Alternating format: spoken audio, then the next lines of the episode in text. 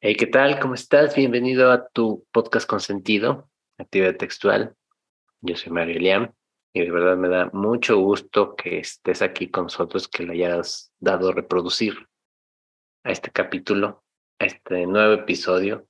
Y si bien nos sigues, ya sabrás que esta temporada pues estamos navegando por las aguas del arte. Queremos saber qué carambas es el arte, porque siempre decimos que esto es arte, que eso no es arte, que eso es un artista, bla, bla, bla, bla, bla. Hablamos mucho, pero realmente no nos preguntamos qué es.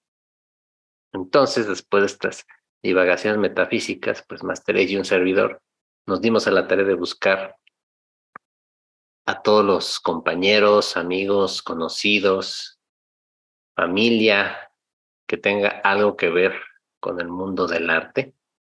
Y pues los invitamos a este, a este podcast para que nos ayuden a disipar esa, esa neblina de, de duda que nos tiene aquí acongojados. Pero bueno, como siempre, debo darle la bienvenida a mi camarada y compadre, Master Ash. ¿Cómo estás?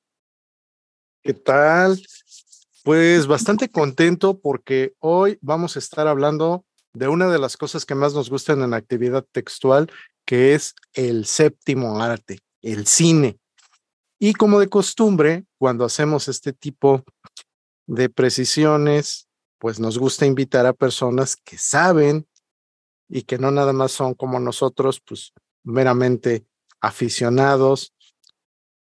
Y por ello tenemos hoy a un par de invitados muy, muy especiales y pues bueno, vamos dándoles paso para que vayan viendo que esto va a estar muy bueno.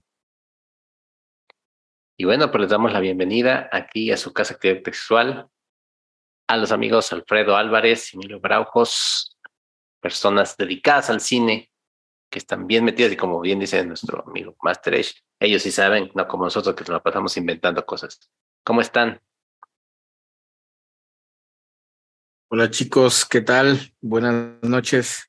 Pues eh, yo soy Alfredo Álvarez, soy productor cinematográfico y hoy estoy con ustedes aquí en actividad textual, compartiendo pues mis vivencias en el, en el mundo de la industria del, del cine y también nos acompaña eh, mi compañero Emilio Braojos, eh, que es un cineasta que radica aquí en Jalapa, el cual hemos trabajado y estamos por filmar una película próximamente en octubre, pero por aquí andamos.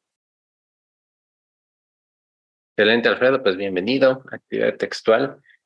Y bueno, ahorita no tarda en, en unirse nuestro camarada Emilio.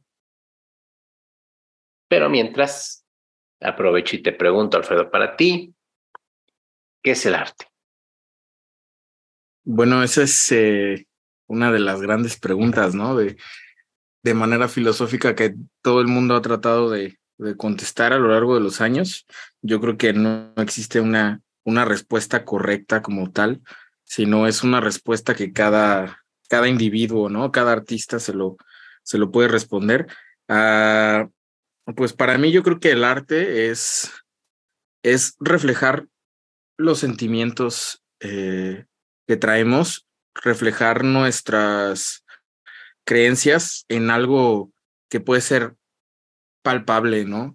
Ya sea que sea en una obra de arte plástica, o que sea en una pintura, o que sea en una película, o que sea en un libro, pero creo que es pasar esa, esos sentimientos, esa, esos pensamientos a algo que, que pueda ser eh, consumido, ¿no? Consumido de diferentes formas, ¿no? Consumido visualmente, consumido este, sensorialmente, pero que salga, que no se quede nada más en, en uno y se exprese a los demás. Entonces, para mí la finalidad también del arte es de que la gente te conozca como artista, ¿no? Lo que piensas, lo que sientes y que eso se vea reflejado. Porque algunas veces, pues, está eso de esto es arte, esto no es arte, pero yo considero que, que, todo puede ser arte si bien tiene un, un, un sentimiento ahí plasmado o un pensamiento, ¿no? O sea, no crear arte por medio de, de mero capitalismo como para consumir. Eso yo lo llamaría entretenimiento, que también es muy válido. También hay películas que es meramente entretenimiento, pinturas, ilustraciones y demás. Pero lo que ya influye en un pensamiento y tiene inyectada nuestros sentimientos, eso yo lo consideraría arte. Algo de lo que mencionas, Alfredo, coincide mucho con lo que nosotros hemos estado comentando en algunos otros de los episodios, principalmente en el sentido de que es muy importante que identifiquemos que la manifestación artística tiene una voluntad y tiene una sensibilidad, que si bien no está peleada con lo comercial o con el hecho de impactar a las masas de una forma mucho más prioritaria, sí tiene mucho que ver también con toda esta parte importante que está relacionada con lo interior, es decir, con la creatividad del artista, con su manera de plasmar las cosas. Y considero que particularmente en el caso del cine, tenemos una perspectiva muy gráfica de lo que cada uno de los directores intenta comunicar. Ahora bien, ¿cómo ves tú esta parte de la comunicación dentro del cine? ¿A qué te refieres con comunicación dentro del cine? Como el proceso en el que un director o un equipo creativo plantea dar un mensaje a la audiencia a través de la imagen y del audio moverle alguna fibra, dejar una duda, conseguir que esa reacción de la audiencia sea algo que fue planeado. Sí, pues mira, la, la labor del director y de todo el equipo técnico que va detrás de una película, la verdad es, es un trabajo titánico, ¿no?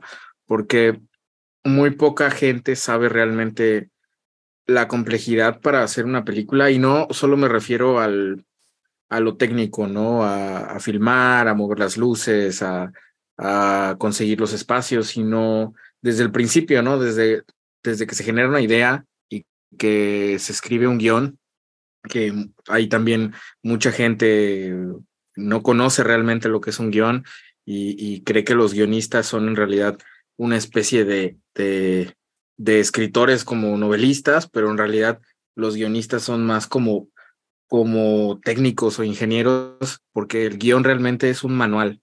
O sea, se parece más a un manual de cómo eh, construir una licuadora que realmente a una, una obra literaria, ¿no? Entonces, creo que hay mucho que viene de, detrás de una película y, un director eh, necesita tener muy claro cómo es que quiere que esa película llegue a la pantalla grande, ¿no?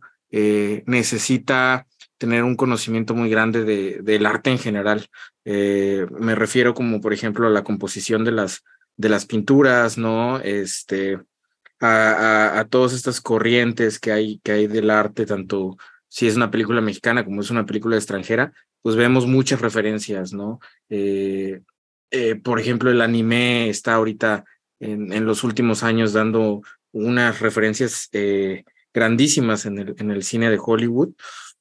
Y, y, creo que esta comunicación que tiene el director hacia sus técnicos tiene que ser muy precisa, ¿no?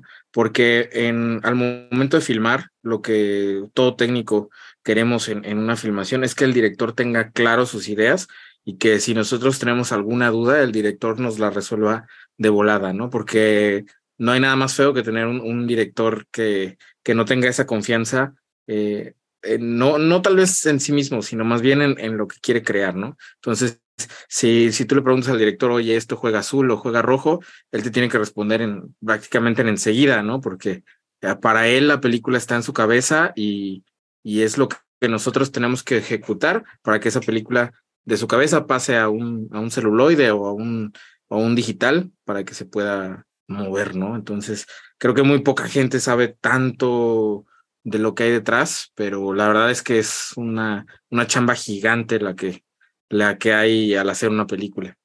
Me parece muy interesante, Alfredo, esto que mencionas, porque sí, uno de esos grandes sesgos y que pues generalmente nos venden que una película pues es una obra de una sola persona, que un director pues hizo todo el proceso y creó. Pero pues para mí el cine siempre ha sido un esfuerzo colectivo, como bien dices, ¿no? Pues necesitas un guionista, necesitas un director de fotografía, necesitas un compositor, ¿no? Necesitas tramoyistas, etcétera, etcétera, etcétera. Necesitas un montón de gente para lograr la obra. Obviamente, pues alguien es eh, de quien surge la idea, ¿no? Y de, y de quien nace, ¿no? Bueno, vamos a hacer esto y aquello, ¿no? Pero pues siempre se necesita un equipo eh, que, que te apoye. Y en el caso de la de, de esto que mencionan de cómo mandar el, de cómo se arma ese mensaje, eh, pues siento una que es una, una labor difícil, larga, titánica, usando tus palabras, Alfredo, porque pues sí, te estás, estás jugando con eh, elementos audiovisuales, ¿no? Estás jugando con muchos, muchos canales de comunicación y pues concentrarlos todos en una sola dirección se me hace, me hace un, una gran tarea, ¿no? Sí, así es. Eh, realmente es que el cine es un trabajo colaborativo y si bien al final del día eh, los premios, los laureles y todo, pues se lo lleva el director y, los talentos, pues hay detrás un, un, número bastante grande de personal, desde el guionista que está escribiendo la historia, ya sea idea original o idea por encargo, hasta los productores, los coordinadores, los gerentes. Eh, tenemos pues de todo, ¿no? Tenemos contadores, hay hasta doctores de set, pues como dices, tramoyistas, eh, gaffer, directores de arte, sus asistentes, los directores de fotografía, eh, Stones, o sea, eh, ver los créditos, ¿no? O sea, muy poca gente se queda a ver los créditos. Bueno, últimamente ya se está acostumbrando un poquito más a ver los créditos gracias a estas películas de superhéroes que, que forzan al público a quedarse, pero pues ahí te das cuenta, ¿no? O sea, son casi 15, 10 minutos de, un roller de créditos de un montón de gente, ¿no? Y si bien el cine mexicano no cuenta con, con películas que tengan tanto personal como, como las películas eh, millonarias de Hollywood, aún así es muchísima la gente la que, la que está involucrada y, y es muchísima la, la, gente que se necesita para crear una obra audiovisual que nosotros vemos en dos horas pagando un boleto de 70 pesos, pero no saben pues todo el, el, la chamba que hay, que hay detrás, ¿no? Aquí también considero que es muy, muy importante el que, podí, el que nos pudieras ilustrar más uh, a detalle cómo es que esos otros ojos que están viendo lo mismo que el director, pero desde diferentes ángulos, van contribuyendo a esa perspectiva artística que nos va a presentar en última instancia como producto terminado.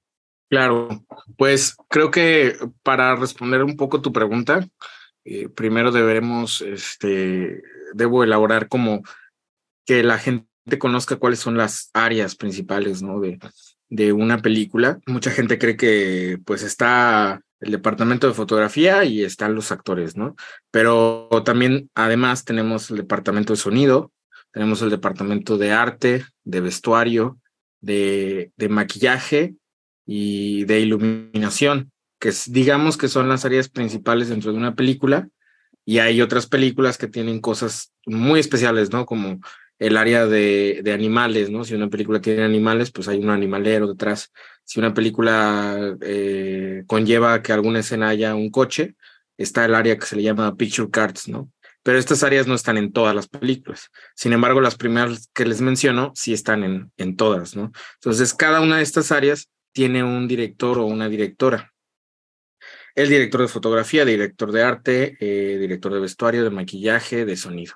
Entonces, estas personas son expertas en su área y hacen que el director, eh, obviamente el director no puede ejecutar todo, ¿no? O sea, uno no puede ser experto en, en todo, no puede ser experto en cómo fotografiar algo, en cómo iluminar algo, y al mismo tiempo ser experto en cómo maquillar, en, en, el vestuario, en el sonido, ¿no? Entonces, el director tiene la visión de lo que quiere, pero no sabe cómo ejecutarlo.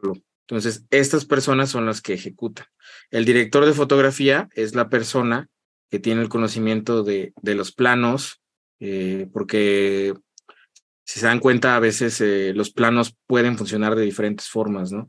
A, lo mejor si queremos demostrar que un personaje eh, está solo en un, en un, lugar muy aislado, lo tenemos en un plano súper abierto, entonces tenemos al personaje muy chiquito y alrededor las montañas, y eso ya tenemos un lenguaje cinematográfico que hay que nos da a entender de que es muy solitario, ¿no? Entonces, si tenemos, no sé, eh, una iluminación roja, puede ser que signifique que nuestro personaje está violento, ¿no? Entonces, son cosas que el director de fotografía eh, va adquiriendo estos conocimientos y los va eh, ejecutando para que lo que quiere el director lo pueda lograr esta persona.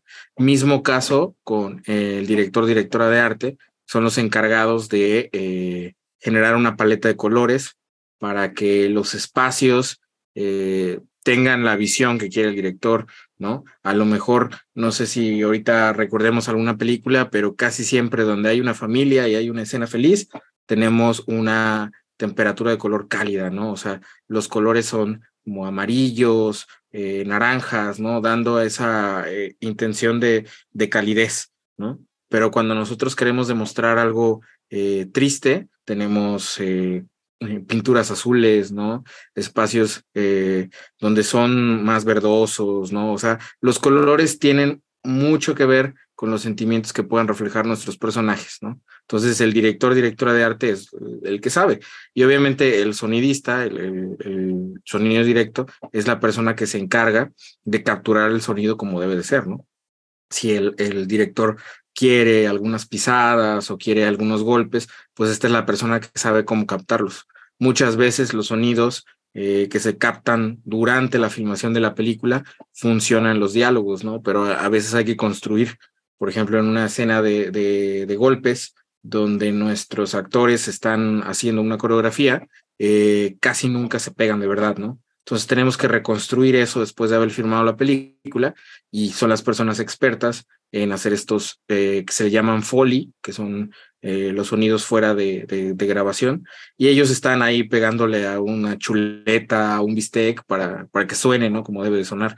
Entonces, cada uno de ellos son expertos en este tema para que lo que el director piensa en su cabeza se refleje. El director sí es la persona que sabe cómo es la película y a ellos les va diciendo, yo quiero esto, y entonces ellos lo ejecutan. Y a ti, Alfredo, como productor, ¿qué es eh, lo primero que te atrae o que te mueve a realizar una producción? O sea, llego yo con un, con storyboard, con una idea, y a ti, ¿qué es lo que te llama o de las producciones que has tenido antes? Con, esto fue lo que me movió a hacerlo, esto no, esto no se me hizo viable, ¿qué es lo, qué son esos paradigmas que te hacen ir de una mera idea a llevarla a la pantalla? Pues, eh, primero que nada, yo soy un productor de que se especializa en el cine de género y en el cine de género me refiero al cine de terror, fantasía y ciencia ficción. Entonces, el 90% de las películas, cortos y documentales que, que he producido han sido de estos géneros, ¿no? Sí ha habido otras ocasiones donde he producido algún drama o algún documental como de música, pero generalmente sí me enfoco a estas historias. Entonces, para mí lo más importante es realmente contar una historia que sea llamativa para mí. Entonces, yo lo que quiero es producir cosas que yo consumiría. Eh, entonces, muchas veces eh, las personas que quieren que yo les produzca una película o un corto me envían sus trabajos, que son los guiones, y yo los leo. Entonces, eh, si siento que sí es adecuado, o sea, si siento que yo vería eso, pues ya, es como un vamos, ¿no? Vamos a, tratar de, de, conseguir el financiamiento y, y, lo hacemos. Ha habido casos donde pues no, no es que no sean buenos guiones, pero no van con lo que yo consumiría. Entonces, en esos casos, yo sí recomiendo, ¿no? Así de, mm, e, esto yo no es algo que produciría, pero te puedo recomendar a esta persona, a este amigo o esta amiga que sí produce esto para que, que tú lo puedes hacer, ¿no? Ya en otros casos donde me he salido de mi, de mi zona de confort, ¿no? Y hacer otro cine como, como más, eh, digamos, eh, drama. Eh, ha habido casos donde el, hace dos años hice un, un cortometraje que se llama Un hombre muere. Es un cortometraje de drama rural. Y ese sí fue totalmente fuera de lo que siempre hago, pero lo hice porque consideraba que el, el guion era bastante bueno, la historia era muy emotiva, muy sentimental y creo que tenía un valor de producción hacia, hacia el cine mexicano, ¿no? Entonces, por eso lo acepté. Pero en general es porque yo quiero hacer las cosas que yo consumiría, ¿no? En, en este cine de terror, fantasía y ciencia ficción. Bueno, ya que estamos entrando a los terrenos agradables, platíquenos cómo está el asunto de tu festival, porque eso a mí se me hace muy importante. Bueno, sí, este, la idea que tenía yo de hacer un festival de cine de género eh, me viene surgiendo ya como de unos cinco años para acá, ¿no? Yo ya llevo aproximadamente unos diez años, ¿no? En la industria. Y prácticamente desde que empecé, siempre empecé en el, en el cine de género. Desde los ejercicios que, que hacía en la escuela con mis con mis compañeros, eh, que yo estudié cine en Veracruz y, una parte aquí en Jalapa, siempre hacíamos historias ¿no? de, de ciencia ficción, de terror y demás. Y siempre me llamó mucho la atención la idea de un festival de cine de terror acá, ¿no? Porque casi no, no hay mucho forma de exhibir, ¿no? Eh, yo con mi experiencia de, de haber hecho varias producciones, de, cine de género, he pasado por varias, varios festivales aquí en México, ¿no? He estado en el Festival de Cine Macabro, en el Mórbido, en Feratum, en Espanto, eh, y me, he dado cuenta de muchas cosas que creo que pueden funcionar en la ciudad de Jalapa, porque eh, Jalapa es una ciudad donde se filma mucho cine de género. No se ve mucho cine de, que se filma porque generalmente no hay formas de exhibirlo es, muy raro que se exhiba, ¿no? Eh, pero sí se hace mucho aquí, ¿no? Tanto la gente que está en la Escuela de Cine de Luis Buñuel, como los que están los diplomados, o, gente que, que, se une para, para filmar estas cosas, eh, sí genera mucho cine de terror. Entonces, creo que Jalapa se puede convertir en una, en una ciudad que se puede transformar en un lugar para exhibir este cine de género. Entonces me propuse hacer este festival que se llama Horror en las Montañas, va a ser el primer festival de cine de género en Jalapa. Eh, y pues va a contar con, con, cortometrajes y largometrajes, tanto mexicanos como internacionales, y, se va a presentar en varias sedes, ¿no? Ya tenemos tres sedes confirmadas hasta ahorita, que es eh, Cinema Nahual, que es Quiltro Cinema en Coatepec y la Galería de Arte Contemporáneo. Además, también creo que es la primera vez que lo voy a revelar, pero eh, hoy tuvimos un acuerdo con una alianza más bien para que eh, la marcha zombie que se hacía hace algunos años aquí en Jalapa regrese y va a regresar eh, en el festival. Entonces tendremos también de vuelta la, la marcha zombie por acá en Jalapa. Y otras actividades que se irán revelando a lo largo de, de estos meses donde la convocatoria para las recepciones de los trabajos ya está abierta y se va a cerrar el 5 de octubre.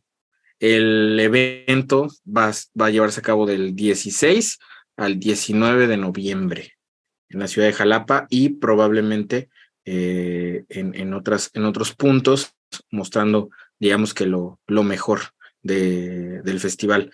También el, el festival este, va a tener la, la competencia de, mejor película internacional, mejor película latinoamericana, mejor cortometraje mexicano y mejor cortometraje internacional.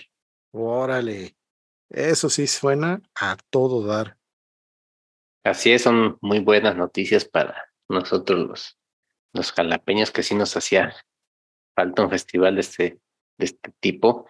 Y qué bueno que traen a la mesa el cine género, porque, bueno, precisamente yo ayer escuchaba a Eric Estrada que hablaba sobre uno de estos festivales, ¿no? Sobre que eh, platicaba como hay, pues como una cierta versión al, al cine género nacional, ¿no? De, de alguna manera eh, tenemos ese, pues ese prejuicio, ¿no? De que el cine género mexicano es malo, o es chafa, o que es barato, no sé, ¿no? Todo este, esta ideología, ¿no? Y, y pues todos estos tipos de festivales lo que intentan es traernos o mostrarnos de alguna manera que, pues sí, tal vez habrá algunas producciones con menores recursos, que se valieron pues más de ingenio que de dinero, pero pues ese, ese sesgo que traemos, ¿no? De que hay guacala, ¿no? Puchi, mm, pues tal vez sea un poquito este, erróneo, ¿no? Porque debemos voltear un poco a estas películas y retomando el comentario que hacías hace unos momentos de que todo, lo, todo se puede enmarcar como obra artística mientras eh, tenga un, mensaje, mientras busque comunicarle algo desde la, desde la visión del artista, del creador.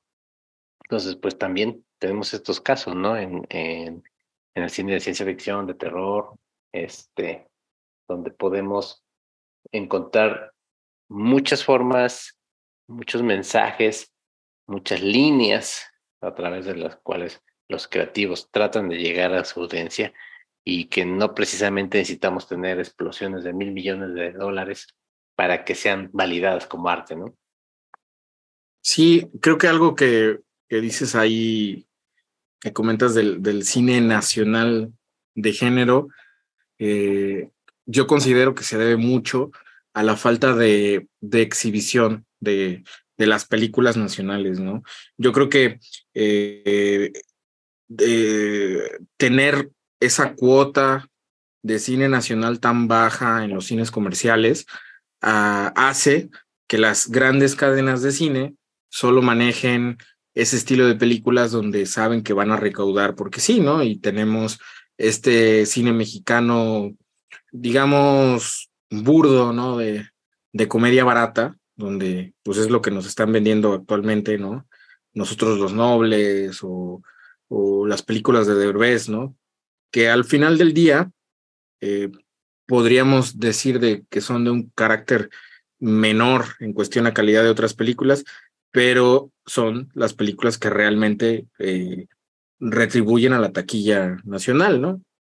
Entonces, mucha gente o muchos distribuidores pues no le apuntan al cine de género porque eh, la extraña cosa de que México es uno de los países que más consume películas de terror, eh, es raro que consuma películas de terror nacional, pero creo que es por lo mismo, porque como no se le da esa exhibición, terminan saliendo una o dos películas que no es ni lo mejor que ha sacado el cine nacional y, y, nos quedamos con ese cliché, ¿no?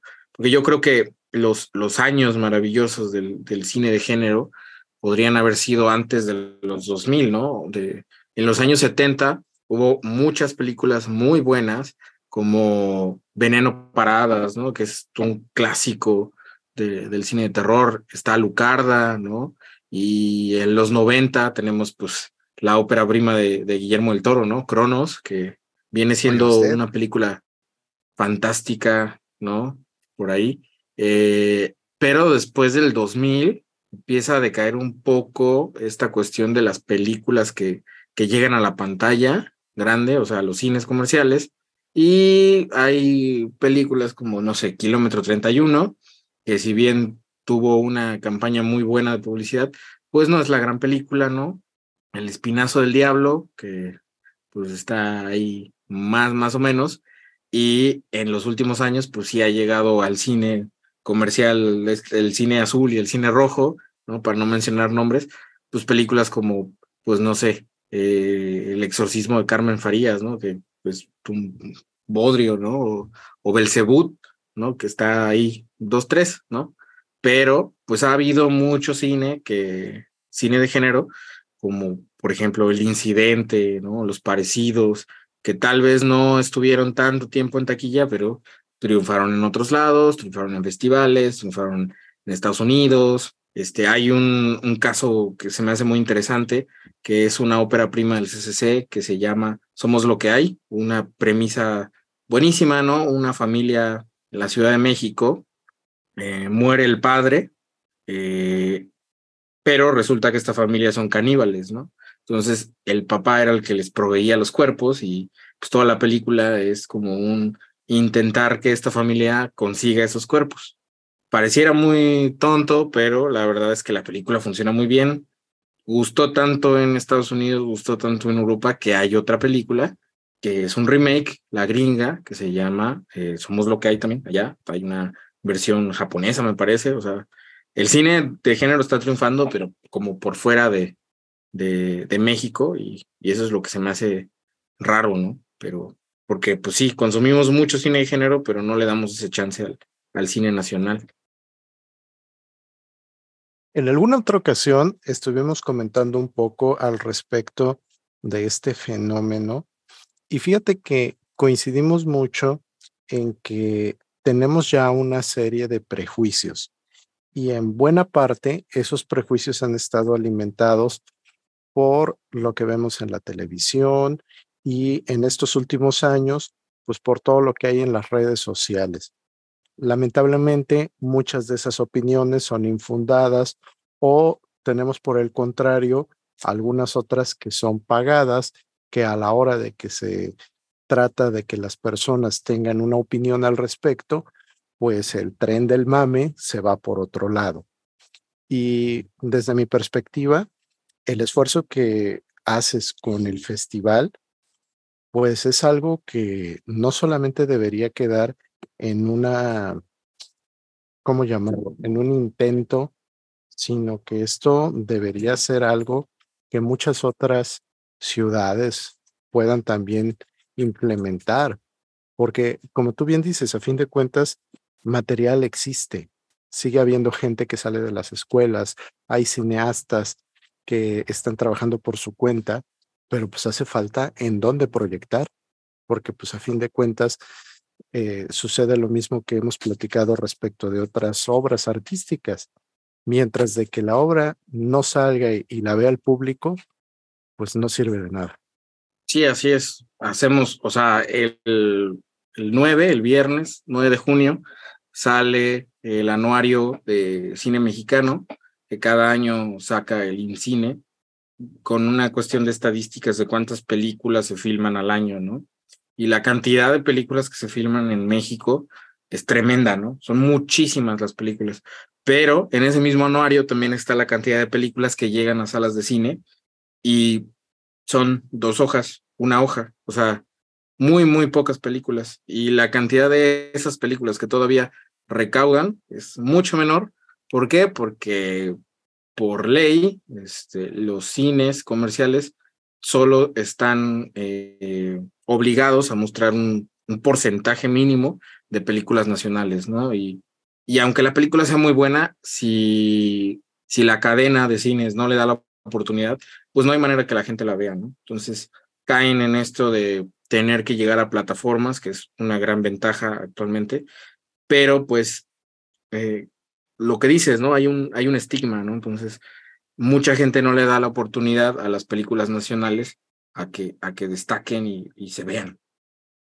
Y aquí te quiero preguntar, Alfredo, y esa, esa pregunta ya la hice, pero eh, algunos artistas gráficos en pasadas temporadas que aprovecharon la vamos a nuestros escuchas que se den una vuelta por, por los episodios pasados que tenemos bastante buen material. Pero la pregunta es la siguiente, ¿cómo hacemos o cómo traemos, en el caso del horror y la ciencia ficción, a, a nuestro doyo, ¿no? A nuestra casa. ¿Cómo hacemos que la ciencia ficción sea creíble en un ambiente como Jalapa, como Coatepec, como Veracruz, como Guadalajara, ¿no? ¿Cómo hacemos ese, ese movimiento? Y me explico un poco poniendo de ejemplo este, a los cómics, ¿no? O sea, un Superman en México, un Batman en México como que no aplica, entonces a hacer ahí unos cuantos malabares. En el caso del cine de género nacional, ¿cómo es este proceso? ¿Cómo, cómo es la dinámica para traerlo aquí y que sea mm, creíble o pues sí aceptable? Pues yo creo que cualquier premisa puede ser creíble si, si, lo, si lo llevas a, un buen punto, ¿no? Si, si eres, eh, pues, honesto con el universo que estás creando de manera ficticia, porque eh, creo que sí es importante tener películas que tengan contexto, pues, nacional, ¿no? Donde estén ambientadas en las ciudades donde nosotros conocemos, en la Ciudad de México, en la ciudad de Jalapa, en Coatepec, pero hay historias que se pueden volver tanto atemporales como fuera de espacios, ¿no? Y, pongo como ejemplo una película de ciencia ficción que salió como por el 2016, la verdad no me acuerdo en qué año, que se llama El Incidente y es una película del director Isaac Esban, que es mexicano.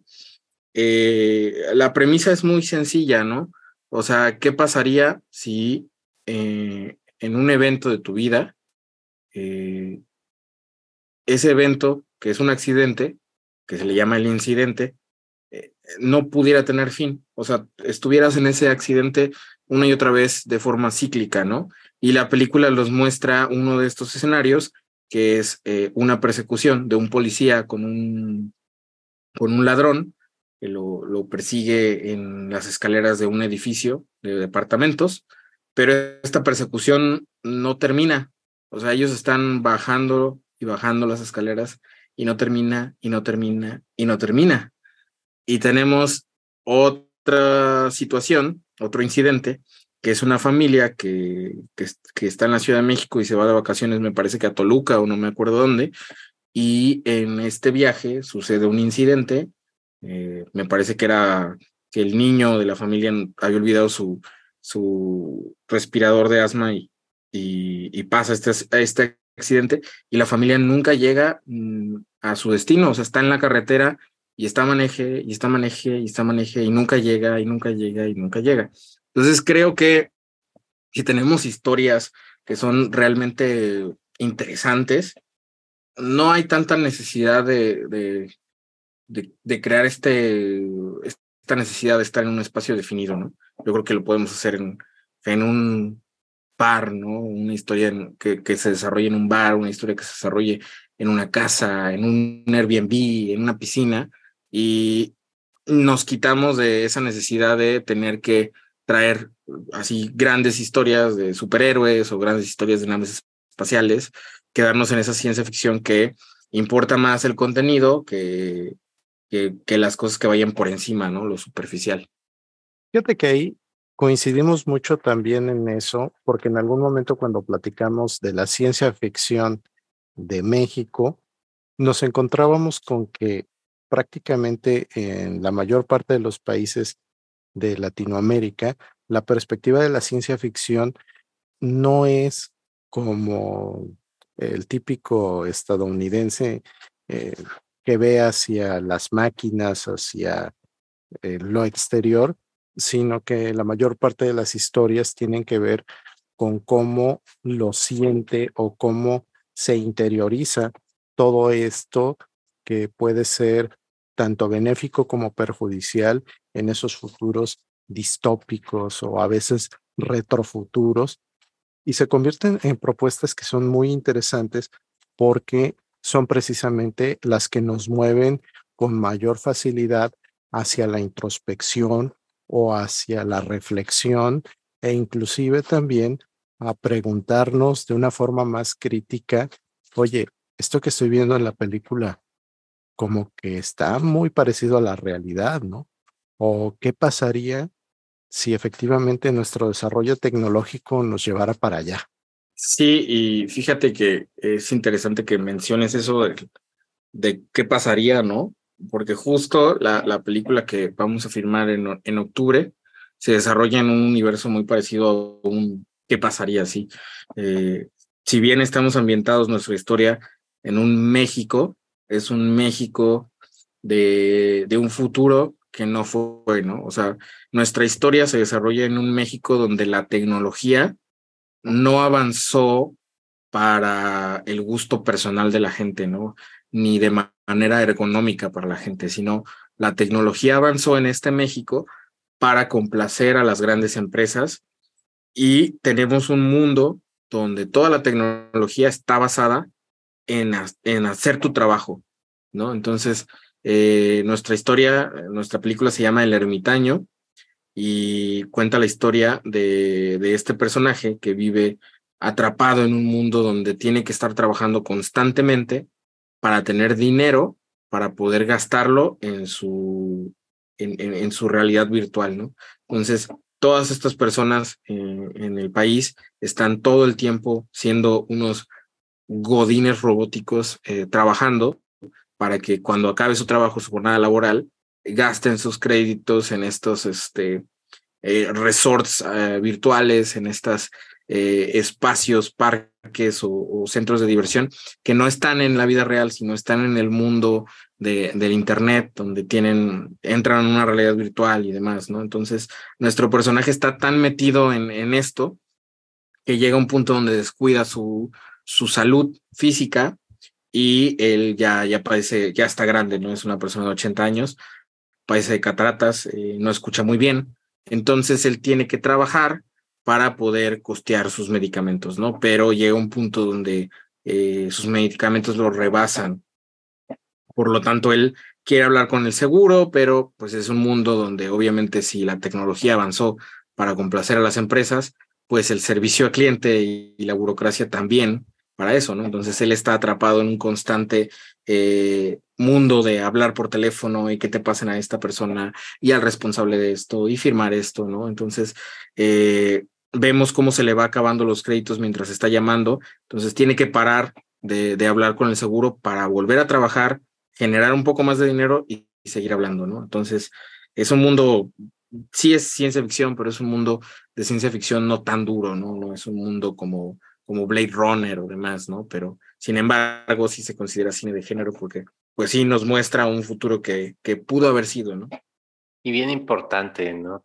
Este, mientras platicas esta sinopsis, eh, cómo volvemos otra vez a esa esencia misma del cine creo que de toda obra artística en general, cuando no se trata de lo que está por fuera, ¿no? O de qué tanto dinero se invierte, sino qué es lo que estás tratando de decir y cómo lo estás tratando de decir, ¿no? Que, que ese que esa producción, esa pieza, esa canción, ese cuadro, etcétera, ese poema, busque al menos mover, al menos incomodar, al menos hacerte voltear a recapacitar en tu vida, en lo que eres, en lo que piensas, ¿no? Entonces me parece muy importante que, que haya este, los artistas como tú y muchos más que estén buscando más este el fondo, no tanto la forma. Y, me parece muy, muy plausible. Creo que parte de, de esta investigación, abro y cierra comillas, que hemos estado haciendo en actividad textual, es darnos a la tarea de eso, ¿no? De ver mm, cuáles son los límites de la creación artística y también, eh, pues, sacudir un poco es, esos prejuicios que tenemos, ¿no? Que pues, en el caso concreto del cine, y no es algo muy caro, con muchos efectos especiales y con la última tecnología en computadora, no es bueno. No, también tenemos historias muy pequeñitas que nos dice incluso más que otras, ¿no? Que están por ahí en cartelera que no voy a mencionar. Y pues yo creo que, eh, no me acuerdo quién lo dijo, ¿no? Pero tú puedes hacer este, una, una película que, tenga un buen guion, lo puedes hacer una buena película, ¿no? Pero una película con un mal guion, con una mala historia, no hay manera de que la puedas hacer una buena película, ¿no? Yo creo que importa más realmente lo que tienes que contar que los millones que puedas gastar en eso, ¿no? Porque tenemos productor, producciones que están llenas de dinero, ¿no? Y, y cuando las ves dices, no, o sea, ¿qué, ¿qué, es esto, no? O sea, no me está contando nada, eh, los, los personajes no, no tienen un crecimiento, o sea, no, nunca sientes tampoco que, que estén realmente en riesgo, ¿no? Y pues al final del día, pues vas al cine porque quieres entrar a otra realidad, ¿no? Y, y, quieres ver algo diferente, ¿no? Quieres sentir, quieres, quieres experimentar. Y, y, yo creo que eso te lo puede dar una película con una muy buena historia, que quizá no tenga los millones, pero pues te pueda mover, ¿no? Te pueda, te pueda hacer llorar, te pueda hacer reír, te pueda hacer reflexionar, que, que salgas de la sala de cine y digas, no, este, pues ahora voy a cambiar, ¿no? Porque esta película me, me movió, me, me tocó, eh, ya no voy a hacer estos comportamientos, o ahora voy a pensar diferente, ¿no?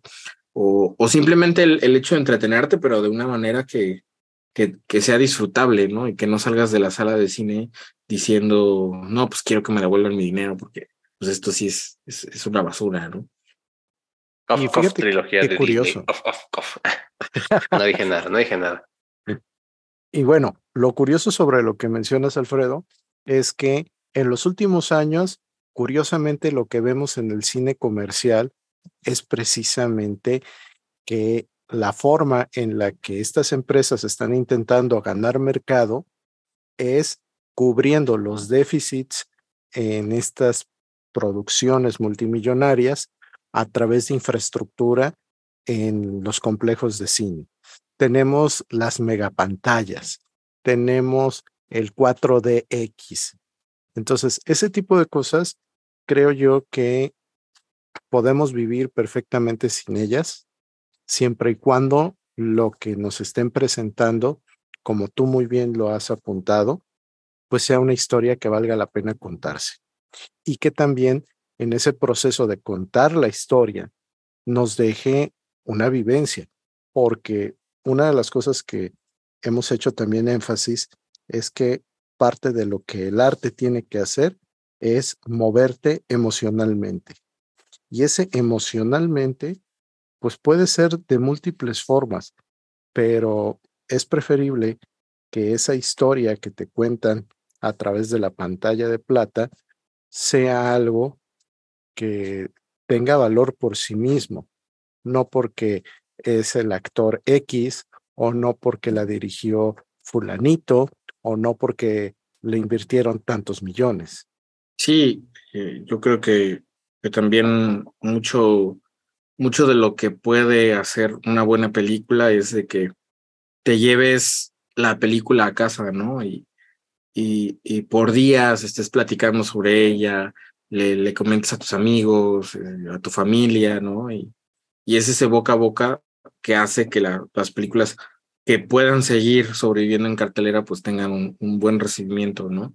Y, y, que te lleves, pues digamos que se puede decir como, como muy infantil, ¿no? Pero la moraleja. La enseñanza que pueda tener una película, ¿no? Eh, esos sentimientos de por qué nuestro protagonista hizo tal cosa, ¿no? Eh, la afinidad que podemos tener hacia los personajes. Digo, también eh, vivimos en un contexto de un país eh, muy violento y, y, tal vez por eso hay películas que, que a lo mejor a nivel internacional son muy impactantes, pero nosotros estamos acostumbrados a un nivel de violencia mucho más grande, entonces aquí en México no son de carácter tan fuerte, pero cuando vemos una película que sí esté ambientada en Ciudad Juárez, en Tijuana, o vemos un documental sobre los feminicidios, sí, sí nos afecta, ¿no? Porque si bien estamos acostumbrados a ver todo eso en las noticias, no estamos acostumbrados a ver el lado de, de los afectados, ¿no? O sea, nos dan una noticia y es tantas cifras, ¿no? De personas asesinadas, tantas cifras de, de secuestrados, pero cuando vemos un documental sobre feminicidios, tenemos la voz de, de las madres, ¿no? De la voz de los padres, de los amigos.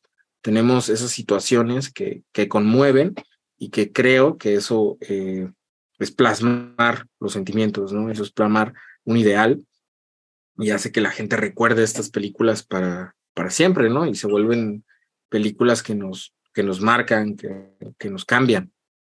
Y ya que estamos hablando de sensaciones, emociones y vivencias, quería preguntarte, Alfredo, eh, ¿cuál es tu más añeja este, experiencia o recuerdo o plano o escena de tu niñez que te haya movido tanto que te haya traído al momento al que estás ahorita, que hayas dicho, este, no sé, esta actuación, este diálogo, me enamoré, me enamoré del cine en este momento.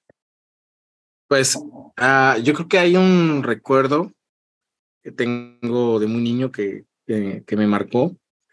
Eh, debo agradecer mucho a, al Canal 5, la verdad, por, por traer estas, estos ciclos de, de cine, ¿no? De cine de terror ochentero. Eh, pero ah, me pasó algo muy curioso de niño, ¿no? Eh, yo la primera vez que vi una película de terror, la vi alrededor de los cinco o seis años, más o menos. Eh, digamos que mis recuerdos ya no son lo que eran, pero eh, es muy curioso porque estaba pasando en el Canal 5 El Resplandor, y justo después de pasar El Resplandor, pasaron la película de Poltergeist, ¿no?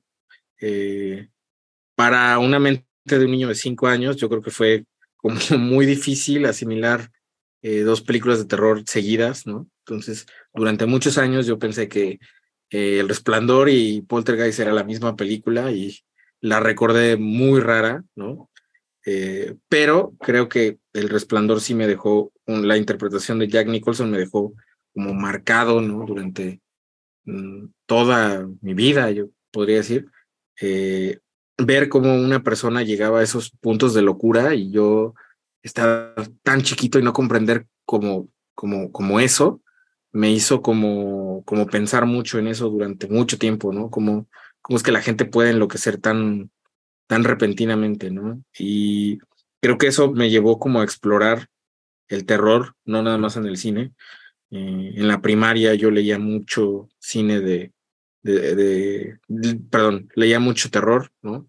Leía Edgar Allan Poe, leía Lovecraft, ¿no? Eh, estando muy chiquito, ¿no? Y desde ahí me empezó a, a, dar esta inquietud por el, por el género. Entonces, creo que le debo mucho al Resplandor y al Canal 5 toda esta fascinación que tengo por el, por el cine. Y si me quedo con una interpretación, sería la de Jack Nicholson interpretando al, al, al Mr. Torrance en The Shining. Y yo también me acuerdo de El Resplandor, sí, nunca la vi en el Canal 5, pero Poltergeist sí, sí me la eché varias veces y, y las escenas de, de, de, la cama con el payaso, ¿no? El, el, el, el armario cuando se abría, ¿no? El portal, todo eso. Y también, también yo creo que causaron varios efectos adversos en, en mi psique.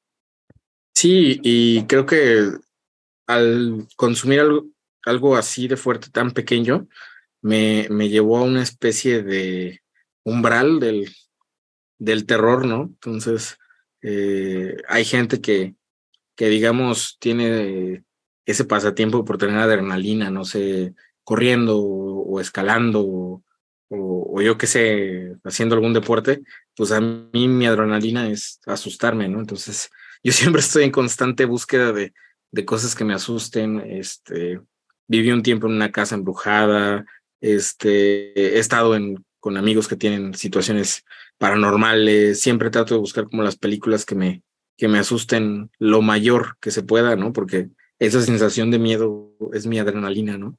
Y, y es muy raro, ¿no? Pero pues así, así me salió mi, mi hobby.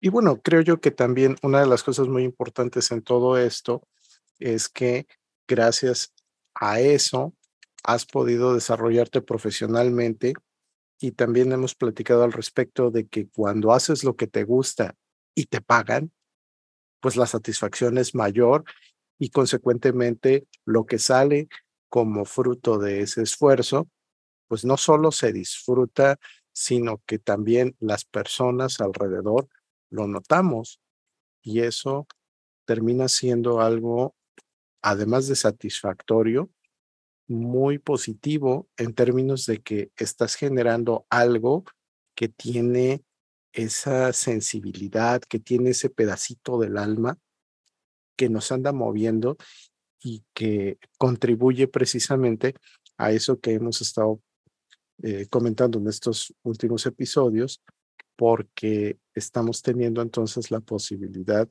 de no nada más entretenernos, pasar el rato eh, a gusto, sino más que nada teniendo una, un acercamiento con nuestro yo interior de una forma que quizá no esperábamos. Y eso, desde mi perspectiva, pues es algo bastante valioso. Sí, y yo creo que más en, en esta industria es importante que, que realmente si ames ¿no? el, el, cine, porque la verdad es que trabajar haciendo películas es una chamba que no se la recomiendo a nadie, o sea, físicamente es muy difícil, psicológicamente también, emocionalmente también. Eh, tenemos jornadas laborales horribles, muy parecidas a los doctores, ¿no?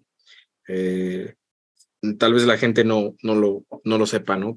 Pero, eh, nuestros días de, de, trabajo, que les llamamos llamados, los mínimos, o sea, los habituales son de 12 horas, ¿no? O sea, 12 horas trabajando. Y eso es lo habitual, pero lo habitual, digamos que no, no pasa muy seguido, ¿no? Entonces, eh, haciendo una película estás trabajando al día 18 horas, 20 horas, ¿no? Y este, realmente si no te gusta el cine, no es una carrera que deberías hacer, eh, porque es demandante, muy demandante, muy cansado. Eh, sí está bien pagada, si, estás eh, en los lugares adecuados, pero pues sí cansa mucho. No lo recomendaría si no realmente no tienes la vocación para, para quedarte aquí. Yo creo que la invitación aplica para muchos niveles, como platicamos al principio, retomando esta mm, esencia del cine, que bueno, si te quieres dedicar a él, pues no, no es precisamente que vas a estar en la silla del director o de camarógrafo, sino que puedes intervenir de muchas maneras, ¿no? Eh, ya sea dentro del staff, dentro de, de la creativo, ¿no? De artista conceptual, ¿no? inclusive como decían, ¿no? Pues necesitan un departamento de contabilidad, necesitan abogados, ¿no? Entonces, hay muchas maneras de, involucrarse en el cine, no nada más las habituales, ¿no? Las que están en los Óscares, ¿no? Hay muchas formas en que se puede ser parte de y coadyuvar a esta, a esta, este, pues qué, qué bonita labor y, y difícil, ¿no? Precisamente, sobre todo en, en México y en Latinoamérica. Sí, yo creo que eh, es muy cierto lo que dices. Hay mucha oportunidad en diferentes rubros para estar en, en la industria de, eh, cinematográfica. Yo que también soy docente de, en la Escuela Veracruzana de Cine de Luis Buñuel, me he dado cuenta que pues, los semestres más abajo, los primeros semestres, pues muchos de los alumnos tienen esta intención de, de entrar a ser directores, ¿no? pues supongo que mucha gente que entra a estudiar la carrera, pues su sueño es ser director. Pero mientras más vas avanzando en semestres, mientras más estás haciendo tus prácticas y conocimientos, te das cuenta que la gente se empieza a, a ir a las diferentes áreas, ¿no? Entonces ya en otros semestres más arriba, ya no hay, no todos quieren ser director, ya tenemos algunos directores de fotografía, algunos vestuaristas, algunos sonidistas, y ya en los últimos semestres ahí ya si te das cuenta quién realmente sí se quiere dedicar a la dirección, porque también es eh, una chamba muy pesada, pero pues todas son muy pesadas, ¿no? Entonces vas adquiriendo diferentes eh, conocimientos y incluso si no, tú no estudias cine, hay muchas maneras donde puedes entrar a una película, ¿no? Como, como mencionas, ¿no? En contabilidad, por ejemplo, nuestro contador que, que siempre ocupamos en nuestras producciones jamás ha pisado un set, pero él trabaja en, las películas, ¿no? Pero pues sí, o sea, hay mucho, está el diseñador, que el coordinador de producción que se encarga de hacer todo esto de documentos, la nómina, los contratos, eh, la gente que se encarga de, de, los vehículos, de hacer las rutas, la gente de catering, que es la que alimenta al crew, o sea, hay muchas cosas que no son 100% creativos, que son personas más operativas, logísticas, incluso nosotros como productores eh, no nos consideramos del todo creativos porque pues nosotros vemos cuestiones más de, de presupuestos, de contratos, de permisos y demás, ¿no? Pero pues, o sea, prácticamente casi todos los oficios pueden entrar al, cine, ¿no? Porque pues a veces hay que construir eh, fachadas, ¿no? Entonces necesitamos albañiles, necesitamos carpinteros. Entonces, mucha gente que cree que, que, tiene un oficio convencional podría entrar a hacer una película y, y no necesariamente tuvo que haber estudiado cine, ¿no? O ser el erudito, el, el cinéfilo. Eso se me hace a mí bien, bien interesante porque efectivamente, como decía yo hace un rato, tenemos demasiados prejuicios al respecto de la industria del cine y creo yo que este tipo de oportunidades son las que más van a favorecer para que aquellas personas que pueden tener un interés pues no sientan como que mm, debido a que no tienen el perfil griego, pues no le van a poder entrar al cine o que porque no se han visto 500 películas en los últimos 10 días, pues no tienen un acervo, no tienen cómo, cómo entrarle, ¿no? Y eso en muchos sentidos contribuye precisamente a lo que ustedes con el festival están intentando mostrarle a la gente. Aquí se pueden hacer cosas y cosas muy buenas, con poco presupuesto, pero con muchas ganas, con mucho corazón. Y desde la perspectiva que nosotros tenemos viendo el arte como este acercamiento hacia nuestro interior, creo que es particularmente importante el que este tipo de esfuerzos pues sigan y que en la medida de las posibilidades que todos tengamos, pues contribuyamos a que se sigan haciendo. Porque como bien dices, pues si en la película intervienen muchas personas que no necesariamente son egresados de una escuela de cine, pues creo que nosotros desde nuestro papel como espectadores igualmente podemos contribuir a que este tipo de esfuerzos tengan difusión, a que más gente sepa qué es lo que está pasando aquí y allá. Y en ese sentido, pues les ofrecemos el espacio de actividad textual para que todo lo que ustedes gusten informar al respecto de cómo va el festival, cosas interesantes, eh, pues se haga y podamos contribuir a eso, a que más gente sepa todo lo chido que se está haciendo aquí.